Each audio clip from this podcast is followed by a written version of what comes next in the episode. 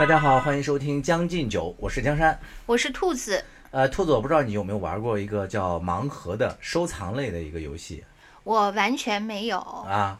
啊、江山那天跟我说起这个话题，对我说这个话题，是因为我看到说这个生产盲盒的这个公司在香港上市了，短短的一年期间，什么是市值不是市值，它就这个产值增高了多少，如何如何的啊？对啊，嗯挺吓人的。江山跟我说的时候呢，可不是这样说的。啊。他跟我说呢，是我们有两个共同的朋友，是。呃，这两个呢都是女性，呃，就是特别那个是盲盒粉，他们都买了大量的啊，盲盒，还真的是啊，然后他们就呃那个，我其实也知道这，他一跟我说，我就想起来，因为我们这个共同的朋友呢，其中有一个人的头像就完全是这个盲盒的一个呃流行的那个主角，就是这个 Molly 的画头像。对这个我们这个朋友就是在我们节目里也经常出现的那这个大音沉默的牺牲的 沉默的大 王。沉默的大王，对，他是这几年一直在日本工作嘛，他就比较早的接触到了呃盲盒。手办，啊、手办，对，因为这个手办好像在中国的流行比日本和美国可能要晚个大概四五十年吧，因为手办 四五十年啊、差不多，啊日本是在四五十年前这手办就开始流行了嘛，哦，啊、我们还专门查就是我们文革的时候，他们已经开始玩手办了，是吧？我们还查了一下，好像是这个手办的这个词的原意啊，就是来源于日语的，意思就是说人形的，对，就是呃人偶，啊或者说人家是车模，这个是人模。对，嗯，是啊。这个大王呢就跟我们讲了一下，就是说他在日本呢见到的这些，他说这个内容呢，其实要比我们在中国见到的这种盲盒呢。还是要丰富很多的，嗯，因为我们在中国见到的，好像好像大多数都是那个 Molly，是吧？以那个为主，嗯嗯，然后这大王就说呢，他在日本见的呢有很多种，比如说还有什么细致到食品类的呀，还有一些什么卡通啊，还有什么暴力熊啊等等啊。但他们是盲盒的玩法吗？啊是盲盒的玩法，哦，就是手办啊是比较流行了四五十年的，嗯但这个盲盒在日本呢，他说也是近几年才开始的。他自己呢本身呢也是开始先玩的就是暴力熊。啊，这个和我们不太一样。嗯呃，当然，那个大王他最近呢，就是已经那个脱敏了。他说，就现在没有太多的这个吸引他的内容了嘛，嗯他也就不再玩了。但是没有想到呢，在我们这个大陆啊，在我们中国啊这一块儿啊，现在又迅速的流行开了。对，其实呃，像大王这种才是真正的资深玩家，啊就是当呃这个东西已经出圈了，对已经上市了。他反而对这个东西啊失去兴趣了，因为它已经变成了一个大众的玩具，而不是一个小圈子的玩具了。没错，高高级的玩家。对，然后你跟我说了这个话题以后呢，其实我本来是以为我们那个朋友很喜欢，所以我才去研究。结果我一研究，第二天正好我关注的 所有的公众号疯狂的推这个各种 泡泡玛特还真的是，我跟你说的时候呢，它还没有上市，但对是可能已经开始造势了。，然后当 时我就想，哇，江山简直是金手指啊！对点啥啥上市。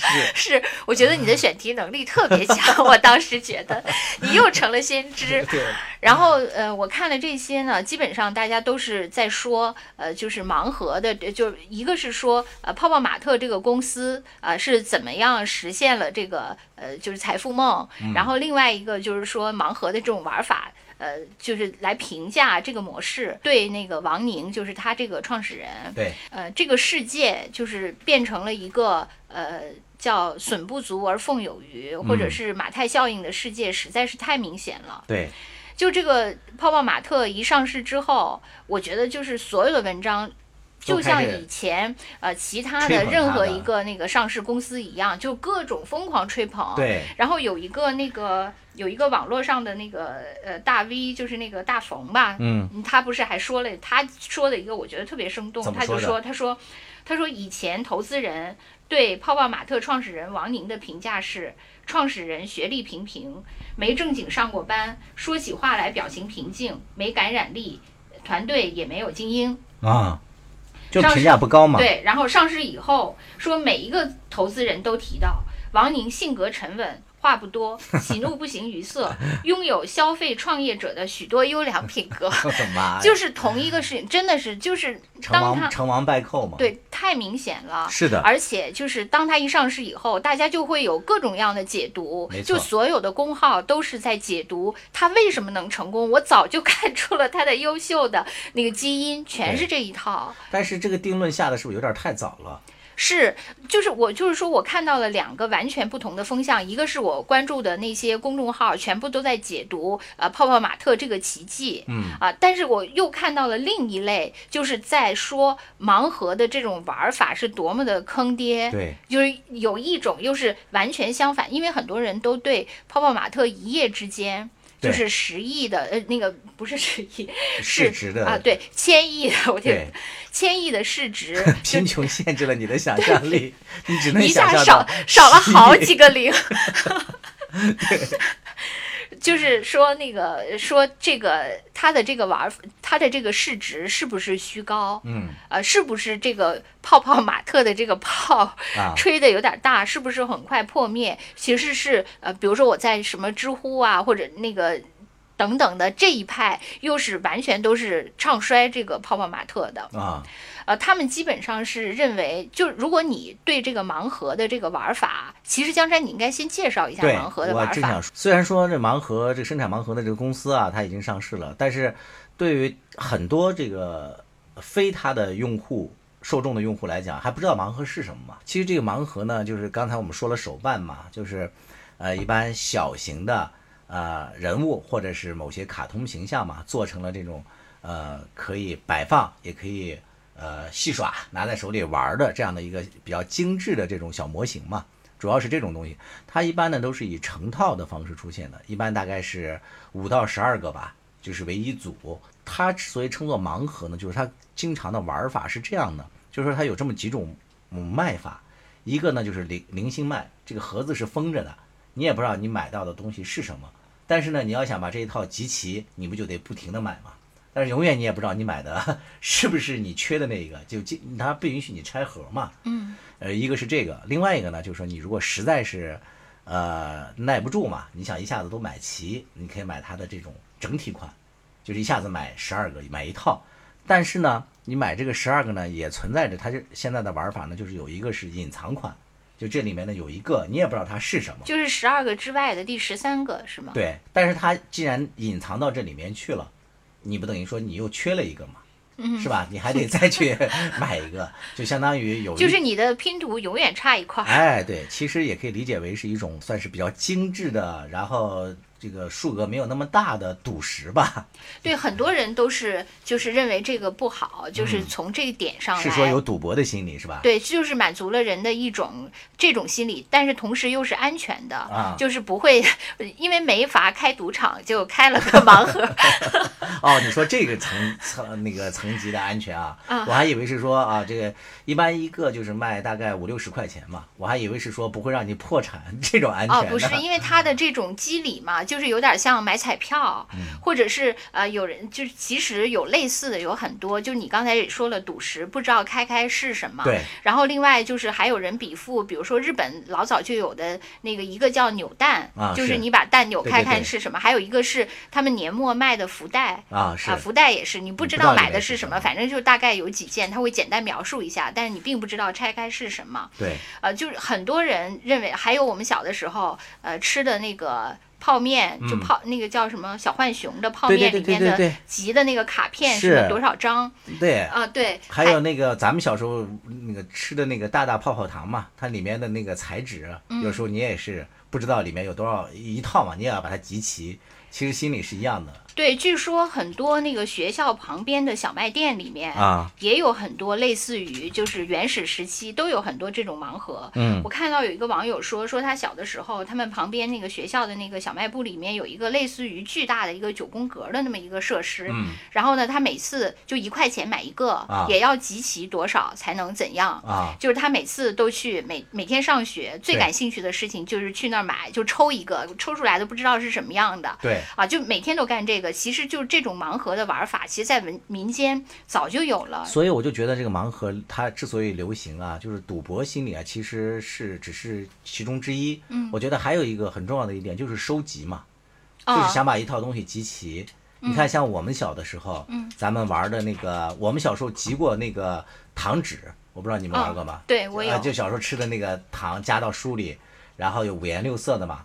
然后后来还有那个火花，你知道吗？就小时候因为咱们那个啊火柴盒嘛，我记得我小时候玩的里面有一套，就是可能是我们新疆火柴厂生产的，嗯，叫那个百驼图，就是画了一百个骆驼，嗯嗯，就是一一个长幅的一个中国画水墨画。嗯啊，然后我就一心想把那个拼全了，哎，拼全了啊！对，我就真的是那时候就变了《清明上河图》了啊！对，有点类似于就是新疆的《清明上河图》，我就那时候就特别梦想着把它集齐嘛。当然，最终可能家里也用不了那么多火柴啊。最后也没有集齐，成为我心头的一个遗憾。对，这个是我觉得孩子的这种有好多嘛，自己的小珍藏，嗯，对。但是他现在这个可能已经完全被商业化的一个玩法了。我记得你说糖纸，我也有小的时候，而都不是。我觉得我那个糖纸好像都不是自己吃的，有一部分是自己吃的糖，还有一部分好像是互相交换或者怎么样。对对对。我们甚至有时候还会去捡。就是在路上见到了，哎，这个我没有，我要留着。对，而且我记得我的那个小盒子里，我永远把最喜欢的排序嘛，啊，最喜欢的放在最下面，然后依次往上升，是那样的一个排序啊。还有还有好多呃卡片，就各种卡片，就我觉得小时候都是有，每个小孩都有那样的珍藏嘛。对，就是因为咱们那个时候相对各家都比较穷，是吧？手里头也没什么零花钱嘛，所以那时候的搜集呢，纯粹是靠。辛苦的那个劳作 和厚脸皮的交换索要来满足的。现在经济发展了嘛，大家可以用钱来满足自己的搜集癖好。对，但是也就是这个呢，又有人说，就是很多人都说这个不好的一点是在于，就是它嗯完全没有实用性，就是这些盲盒啊，而且呢，它其实为什么说它商业化？比如说就是呃，本身当然首先这个呃手办很可爱。这个肯定是很可爱的形象，就茉莉，很多人觉得，呃，一个撅着嘴的小女孩儿，可能因为那个手办或者是盲盒，很多的主要受众是女性，女性是为主的，对，男性可能相对少一些吧。就是可能很多女性都觉得那个茉莉的形象就有点像自己一样，就是一个呃，在在都市里孤独的，有点小个性，有点小脾气，永远都嘟着嘴，撅着嘴，对 对，大王高兴的样子，大王就是这样，最佳活动的形象代言人。对，所以就是很多人是觉得有有这种心理在嘛。是的。但是呢，你从客观的来说呢，就是很多人就认为这个是完全没有用的。对。而且就是就说是智商税嘛。嗯，对。包括有一些呃网上的 KOL 就是这样说，说那个呃你怎么判断一个东西是不是真的有价值，而不是被炒作起来的，就是要看就是它的那个。二手交换的时候，它的价值是不是还在？就是如果它二手交换的时候，它的价值就不在了，就是所谓的嗯那个买二手货卖旧货。如果它的价值不在了，那就是被虚高。他举的那个例子就是。钻石啊，就是说，呃，很多钻石卖的时候很贵，但是呢，如果是二手的那个钻石，就会非常便宜。真的吗？呃，据说是这样，因为我连一手的钻石都没有买过。对，我也一样，me too。据 说二手的钻石，比如说是个钻石戒指啊。可能二手的时候，那颗钻已经没有价值了，只有那个环儿的价值了。据说是这样的。哦，这个我还存疑，我得去查一查。因为我以前也看过，就是钻石这件事情，完全是一个呃讲的非常完美的商业故事啊。就是它完全确实没什么用。对，它就是其实它没有那么稀有性，它其实是个人造出来的一个概念。对。而且呢，它就为了配合，就是刚才说的这个二手。之后它就不值钱了，所以它还补了一个这个漏洞，补上了一个概念，就是说那个要那个什么一颗永流传，就是让你别去倒卖，你要一直带着它，因为你一倒卖就发现了它的这个 bug 嘛。啊啊，就有人说是这样，就是有人说那个盲盒呢，其实也没什么用，就是你在卖的时候，但是盲盒就有人说你，比如说你在闲鱼上卖的那些稀缺。款的那个就隐藏款的盲盒还很贵，很多人都说接手的实际上就是那个卖盲盒的公司的本身去接手了那个高价的盲盒，然后他让这个。就刚才说的这个圈要要闭合起来，呃，它流通起来还是很有价值的。因为如果它卖的时候没人接盘，就不就这个故事就讲不下去，讲不下去了。对对，有人是这样说的，但其实也未必吧，就是。还有另外一个说法，就是说，其实现在人、现代人嘛，就是还是我刚才说的观点，早就已经解决了温饱问题了。嗯嗯。他现在的需求层次已经提升了嘛？对。是吧？有有一些所谓的情绪、情感。是是是，就是需要被满足。对，这个也是有很多人说过这个观点，就是说你不能用这个东西是否有用，有在现实生活当中是否有实际用途。对，因为他就说说那个呃。首先，这是你们六零后、七零后从贫穷年代长大的人，就是总是看什么东西是不是有用，是不是有使用价值。真的是，其实就是人家九五后就完全是好玩儿，就不追求好用，而追求好玩儿。我我看到这个那个观点以后，我也深深的反思了，因为我发现我跟江山做这个节目以前推的很多东西都是很好用，包括我们俩日常也会经常交换一些，就是。你那个从温饱走过来的那个痕迹，你是没法抹掉的吗？是的。生活有点上头，日子出包浆，一再将就的活着，总有讲究的念想。将进酒，不打烊。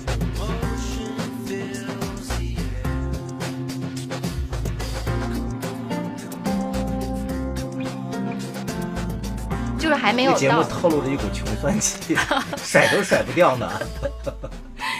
对，就是有人说这个嘛，就是他们可能是单纯的为了追求好玩，但是盲盒的这种玩法确实还是挺精明的。它精明在一点就是，你比如说，呃，就是让同一个，比如说 Molly 这个形象，它可以玩。十二次，但是由于本来它有一套，就原来只是一，后来它发明了一套，就已经变成了十二。但是它又弄了这个盲盒，因为你要不停的抽，它就不知道十二的平方。对，可以就无穷次，就可以让同一个 IP 反复的消费。其实有用呢，它也是两个层面嘛。一个就是说在现实当中是不是有真正的实际用途，比如说我可以吃。是吧？嗯，或者说我用来可以当菜刀，可以去切，可以用来当锤子锤什么东西，这是一个实际用途嘛？还有另外一个就是所谓的那个马斯洛的那个需求层次嘛。人他毕竟是一个复杂的，也可以说是一个社会动物，也可以说是一个情感动物，都可以这么去定义它。就是它还有一些需求是情感层面的。嗯，我明白你的意思，就是说好玩也是一种用，当然也是一种价值。是，你看现在九为什么九五后的好多这个小朋友喜欢玩这些东西？你看他们喜好的这些东西里面，比如说打手游，是吧？嗯。这个手游你说它有什么实际用途呢？嗯也不能说有吧？嗯。对吧？对他买皮肤，嗯，或者是怎么样？都是虚拟用途嘛，就是对。总而言之，就是说我们在马斯洛的那个底层，我们一直被压在金字塔的 底层，我们的需求在上面那个尖角，我们一直没爬上去吧？对，我们都没有机会去 体验一把。不过你说到这个呢，其实又说到了一个那个上瘾的那个问题。嗯，呃，就是呃，很多人拿，你知道有一种理论，那个叫斯金纳。强化理论，那我还真不知道。来，对，其实就是有有他们就是说，所有的游戏，其实我有反思，我也是这个上瘾者之一啊。他怎么让你上瘾？就是这个斯金纳这个老头呢，他做了一个实呃，就是实验，就是在一个盒子里，然后就是小白鼠实验嘛。还有的他还曾经还用鸽子做过，基本他就是用那个小白鼠和鸽子这两种动物做。嗯，他就是掉落奖励。就他按一个，就是他训练这个鸽子或者这个小白鼠去按那个按钮，就是然后掉落奖励，比如掉落食物什么的。他开始他有几种，他设计了几种方案，有一种是呃规律的掉落，就比如说他一按。那个就或者是按十下，它就会那个，对，它就会掉落。然后那个小白鼠或鸽子很快就学会了。但是后来它就，比如它就不给了，可能给了十次以后，它就不给了。不给了以后，它的这个习惯，这个养成的这小白鼠的这个习惯，马上也就它也就不再按了。对，或者你反向的，就是那个，比如说它一电击它，你一按它就不电击了，你按它就不电击，它也会刺激它反复去按。但不管怎么样，它这种就是规律性的，或者是你那个呃规律的频率减弱，但你一旦不给了，它的这个习惯就它你培养的它这个就也不是瞬间就很快就消失了。但是有一种可以刺激它一直不停的按。那就是你不规律的给他奖励，你不规律的给他奖励，他就会不停的按，他甚至就是那个守株待兔，不就是这个故事吗？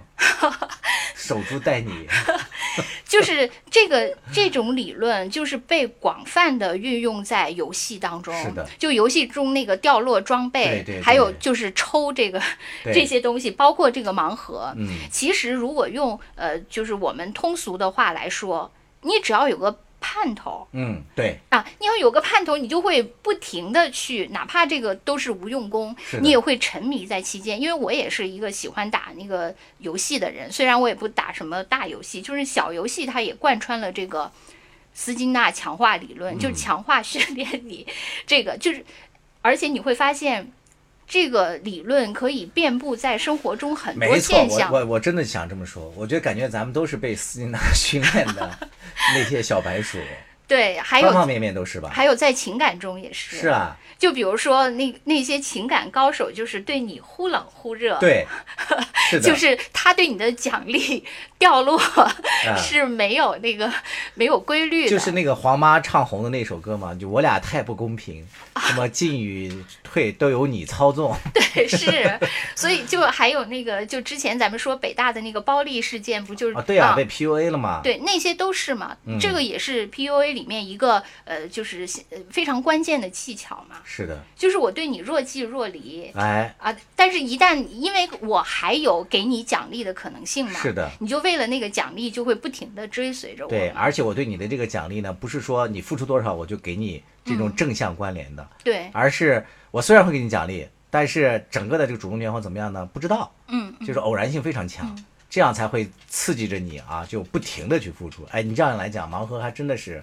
是啊，他就是抓住了这个，你只要有这个盼头，就牵引着你，就是你不知道这个奖落奖励什么时候掉落，你就可以拼命的一直一直买。嗯，哎，呃，虽然我们从这个角度来分析呢，就感觉到这个盲盒呢有一丝隐隐的恶质化的味道，但是不管怎么说呢，人家还是利用了这个人性嘛，也把这个商业做成了这么大的一个规模了。所以现在呢，确实也基于对这个盲盒的这种玩法的一些 diss 吧，所以就很多人就认为这个盲盒这个公司生产型那个公司是走不了太远。就你刚才也讲到了，它的市值在短短两天内就迅速的翻了多少倍嘛，就千亿规模嘛。对对，你觉得它这个能持续下去吗？其实那个它驱动它的这个。这个公司，我觉得就是主要是呃两个嘛，一个是那个它盲盒的这个玩法，刚才说了，就是它可以让一个东西无限次重复，本本来这个东西只能一次或者十二次，是吧？它可以通过这个玩法让它简直反复的。哎，你说到这个，我就想起来，大概十年前吧，十几年前听那个白岩松的讲座，他说过一个观点，他说这早已经不是呃英雄的时代了，这是一个讲述的时代。就跟这个盲盒的是一样嘛，盲盒内容差不多，但是呢，主要是我来看怎么来玩这个盲盒，就玩法。对它这个就是一个是它这个玩法，但是另外它这个东西呢，它玩法的核心呢，其实就是我刚才说的第二点，就是 IP 嘛。对，就是呃，我们有一个朋友也是，他之所以他自己特别喜欢收藏盲盒，是的，一方面是因为他也觉得这个挺好玩，但另一方面他就是特别看重这里面这个 IP 的元素。是的。所以对于这个泡泡玛特的公司，他就是要不停的开发出有价值的 IP 才行。他现在好像收购了很多 IP。是的，我也采访了我身边的大概。有三个吧，就是玩这盲盒的人，他们不约而同的都提到了。就第一个，我就说你们为什么玩盲盒？他第一个反应都是说，我喜欢。嗯，你看，比如说刚才说的大王，他喜欢的是暴力熊嘛，因为他是一个沉默的，呃，大白，一个一个姑娘，她永远都不说话，但是呢，他心里头其实还是有撕碎世界、颠覆世界的这样的一个想法，所以他把他的心理投射到了这个暴力熊身上嘛，他经常把那个。手办那个暴力熊扭来扭去，扭成各种姿势，这是一个。另外一个就是一个小姑娘我一个同事的一个女儿。首先是她在漫画的时候知道了这个，呃，漫画的呃有一个形象嘛，被做成了那个盲盒，她迅速就去买了这个，然后由此开始就一发不可收拾。另外一个呢，就是刚才兔子讲到的，我们共同的那个同事呢，他是喜欢的是民俗风，就是当他发现有些这个手办，现在 有些这个盲盒啊，已经设计成了这个很民俗和中国的京剧娃娃嘛，就有点关系的时候，他也是迅速的就掉落这个坑，然后由此开始发现，哎，这个东西玩起来还挺上瘾的，由这个对某一单一 IP 的喜好开始慢慢辐射到。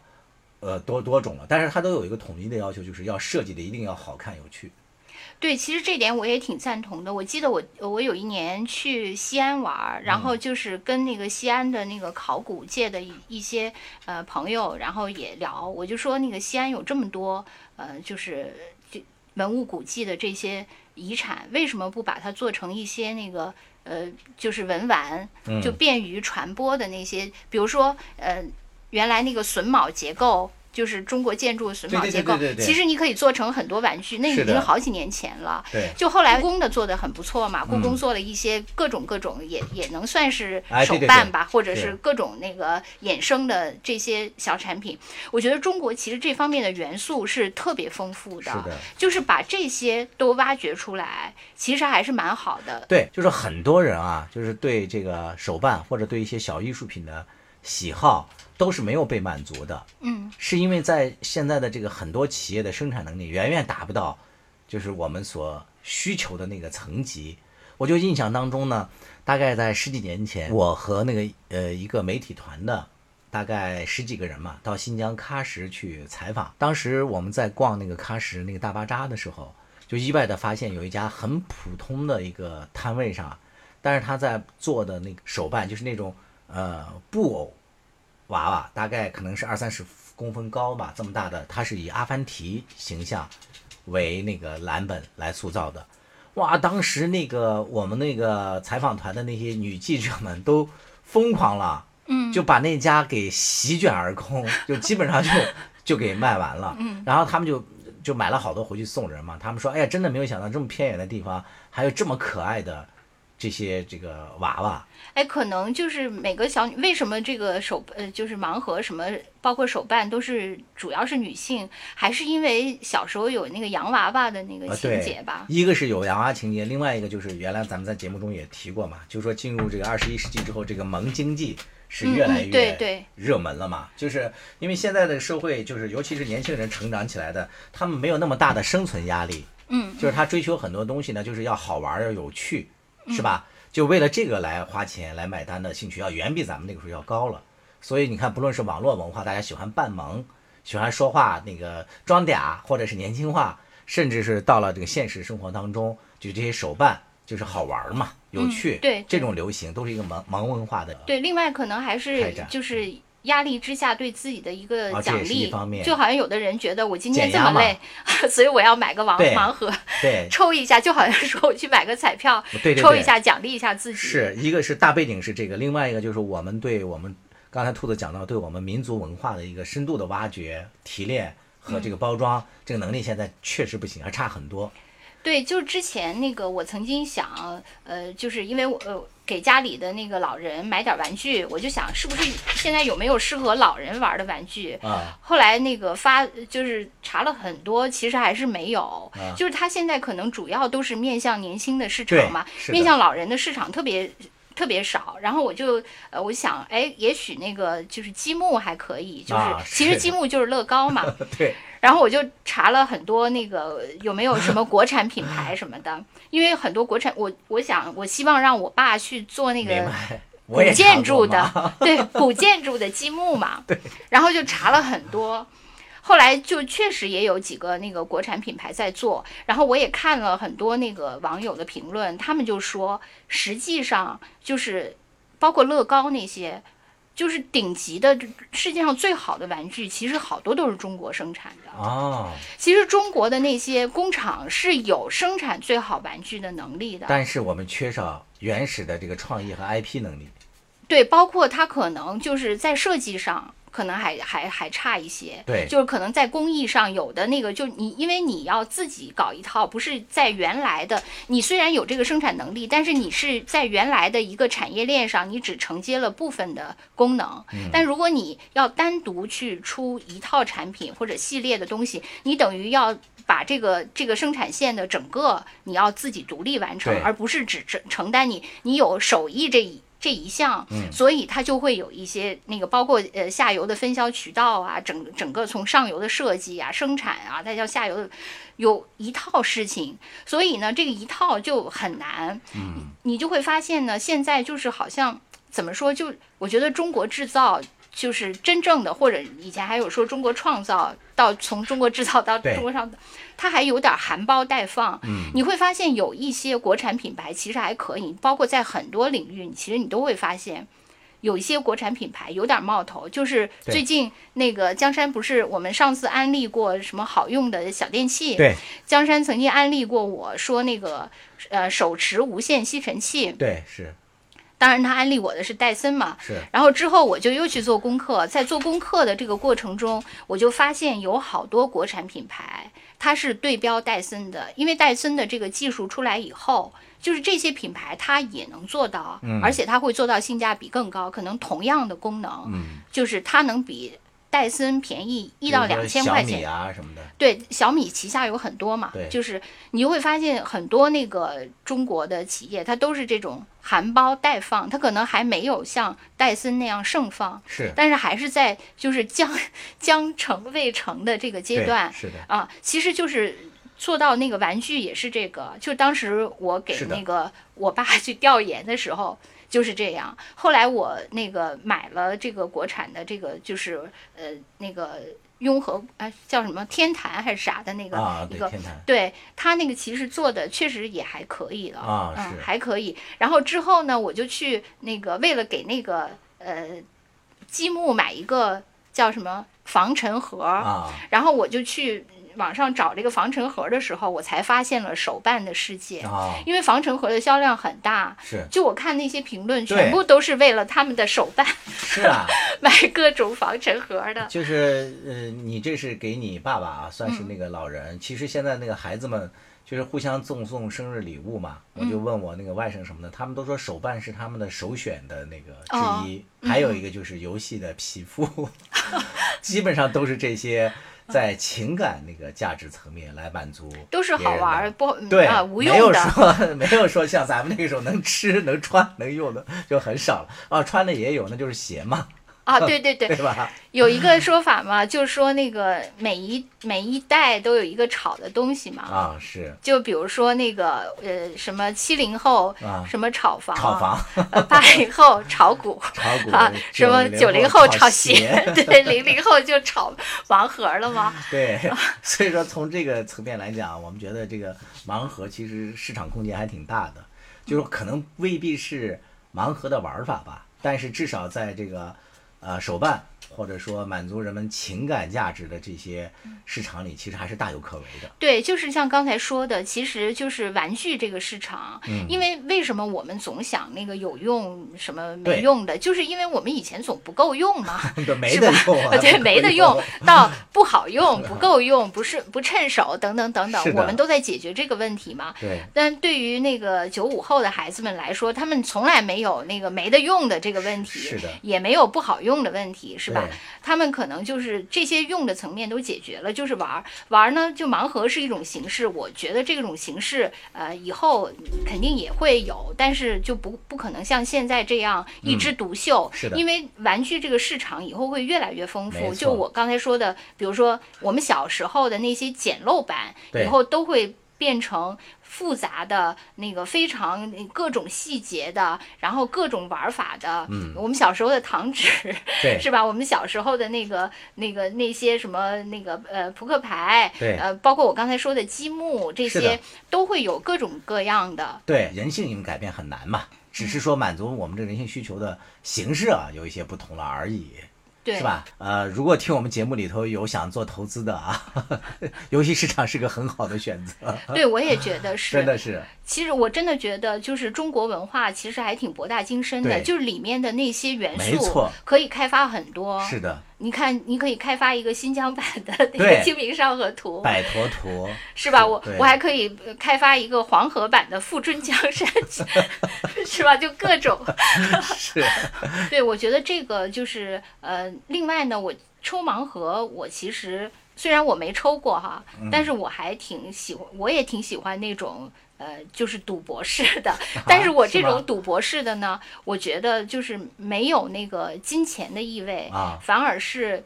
就好像说你赌一下你今天的运气，啊其实我觉得就是一种单纯的，呃，猜一下自己今天运气好不好啊，是吗我？觉得人你来说一个具体的形式因因为我小的时候，我印象特别深，就是我小的时候总那个那时候小的时候也听广播剧嘛，虽然现在广播剧又流行了，又是一个新的版本。小的时候也经常听好多广播剧，我记得那个时候我经常听的是一个巴尔扎克的一个短篇小说哇，好高级啊！不，那个时候就那些嘛，就那啊几个。对然后有一个巴尔扎克的短篇小说叫《苏城舞会》，啊，你听过吗？听过啊，对吧？那个里面那个就是那个男女主角，啊，他们俩玩一个小游戏，就是撕那个小白菊吧，还是，嗯。